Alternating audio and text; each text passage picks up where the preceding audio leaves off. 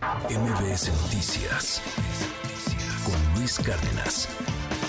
Le aprecio mucho al capitán de la Fuerza Aérea, Eric Esteves Dorantes, que me tome esta llamada telefónica. Capitán, muy buenos días, ¿cómo está?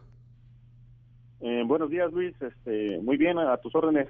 Le aprecio mucho que me tome esta, esta comunicación. Oiga, entendemos que este fenómeno, eh, entiendo que su especialidad es, meteorólogo perteneciente al Centro Nacional de Análisis, Pronóstico y Difusión de Información Meteorológica en la Fuerza Aérea Mexicana, pero eh, yo quisiera preguntarle qué fue lo que pasó, oiga, porque, eh, bueno, pues parece que tomó por sorpresa. Veo que hay muchas personas y muchos especialistas en meteorología, eh, no solamente en México, a nivel internacional, pues que están eh, y ocupados en este fenómeno. ¿Qué, qué sucedió? ¿Por qué se convierte tan rápido de lo que parecía una depresión tropical en un huracán categoría 5?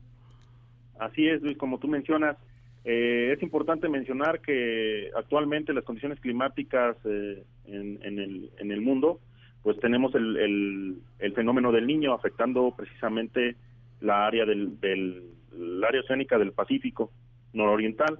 ¿Eso que nos, nos, nos genera a nosotros? Que la temperatura del océano esté más cálida de lo normal a, la, a una temporada de ciclones tropicales. Eso eh, de antemano ya se había estimado, ya teníamos este, consciente esa, esa situación que iba a prevalecer en el Pacífico y eso es lo que prácticamente eh, generó en que este sistema tropical eh, evolucionara tan rápidamente en 24 horas a, este, a categoría 5. Precisamente es la temperatura del océano, que es muy cálida en el Pacífico, que lo intensificó tan rápidamente este, a una categoría 5. ¿Se podía prevenir esto de alguna manera?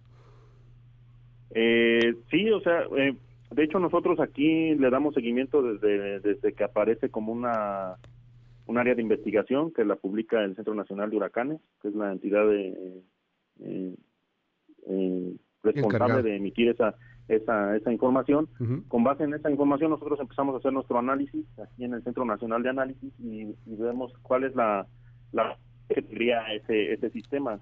Empezamos a, a emitir diversos boletines uh -huh. que van con, en razón de la distancia a la que se va generando el sistema y le vamos dando su seguimiento puntual claro. ya, este, conforme a la trayectoria que, que, que se estima o se proyecta que tenga este, el sistema. Eh, déjeme hacerle la, la pregunta, eh, capitán, ¿con, ¿con cuánto tiempo se podía prevenir o con cuánto tiempo se previno? O sea, en el momento en que ustedes vieron esto está cambiando, esto está cambiando, esto va a convertirse en huracán categoría, la que sea, ¿cuánto tiempo pasó para poder alertar a la población? Insisto, es un fenómeno pues que fue intempestivo, que cambió muy rápido. ¿Cuánto tiempo tuvieron para poder alertar? Así es, este Luis, el, desde el 23 de octubre nosotros lo detectamos, lo vimos ya como una zona de inestabilidad potencial con, con potencial eh, evolución a un sistema tropical desde el 23 de octubre. Entonces nosotros este en forma trioraria vamos uh -huh. dando ese okay. esa evolución su pronóstico y vamos indicando a, la, a, las entidades, bueno, en este caso a los mandos territoriales que se verían afectados uh -huh. eh, por el paso del sistema, en este caso fue al, al, al estado de Guerrero. Claro.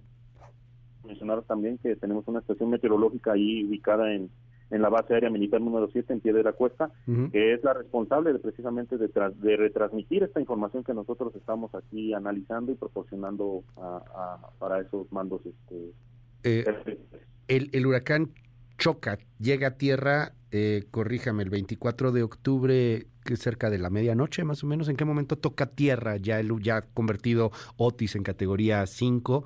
El 24, el 24 de octubre o el 25 ya en la madrugada? Ya, ya es en la madrugada del 25, 12.30 okay. 12.30 aproximadamente, 12, uh -huh. ya ingresa este, sobre Acapulco, precisamente eh, entra en el cuadrante más peligroso que puede tener este un sistema tropical durante sí. su desplazamiento, que fue precisamente donde, donde impactó en, en, la zona de Acapulco, uh -huh. alcanzando la categoría de huracán 5, sí. con vientos sostenidos de 270 kilómetros por hora y rachas de hasta 330 kilómetros por hora. Eh, si ustedes lo tenían desde el 23 de octubre, se tuvo pues ni 24 horas, ¿no? O sea, entre una y otra para poder eh, avisar, alertar y tomar las precauciones del caso.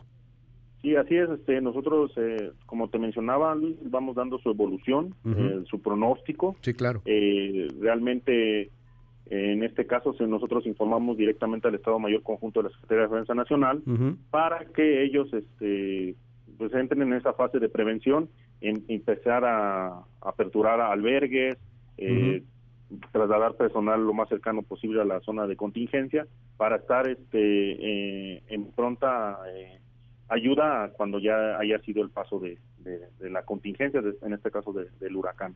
Solo para que nos quede muy muy claro, capitán, eh, digamos su alerta eh, máxima, su alerta grave del 23 de octubre habrá sido aproximadamente a qué hora? Nosotros la emitimos aproximadamente a mediodía, cuando ya lo vimos que ya era este eh, de no, este, teniendo, ya, ya, había alcanzado la, la, categoría de tormenta tropical. ya, había, ya había alcanzado la tormenta tropical. A ver, aquí tengo el dato puntual que, que me estás este, pidiendo. Nosotros lo vimos como depresión tropical el día 22 de octubre a las 9 de la mañana. 22 de octubre a las 9, que es, eh, o sea, es muy distinta la depresión tropical a que llegue ya a categoría 5. Mi pregunta sobre ah. todo es, capitán, para entender el tiempo que se habrá tenido en saber el tamaño de la tragedia. O sea, es muy distinto prevenirte para eh, una depresión tropical que para esta tragedia, ¿no? O sea, que para un huracán categoría 5, ya cuando sabían que esto era brutal, ¿cuánto tiempo hubo para poder prevenir? Eh, sí, nosotros ya cuando vimos, eh, analizamos con base también al sobrevuelo que hizo el Centro Nacional de Huracanes, que ya nos da mayor certidumbre acerca de cuál es la categoría que iba a alcanzar ese, ese sistema, pues ya emitimos este, este todas esas alertas correspondientes para que se tomen ya medidas más puntuales y más este, más eh, encaminadas a, a salvaguardar a la, a la población. Le, aprecio mucho, capitán eh, Eric Esteves Dorantes, que nos haya tomado esta comunicación y bueno, pues estamos muy atentos de lo que suceda. De entrada, ¿nos podría compartir alguna información sobre lo que está haciendo el ejército mexicano, particularmente la Fuerza Aérea, en torno a este desastre? Sí, estamos, este, la Fuerza Aérea está pendiente de, ah, aperturar el puente aéreo. Eh, solo estamos en espera de que ya queden las pistas tanto del aeropuerto como de la base aérea militar que te comento, para que ya puedan ingresar las aeronaves con, con, la mayor, con los márgenes de seguridad que, que se requieren en cuanto a la pista, pero en cuanto a condiciones meteorológicas ya se pueden materializar las operaciones aéreas para, para el área de, de contingencia. Entonces, este, en caso de que sea necesario, ya este, se, se aperture sobre todo el puente aéreo, ¿verdad?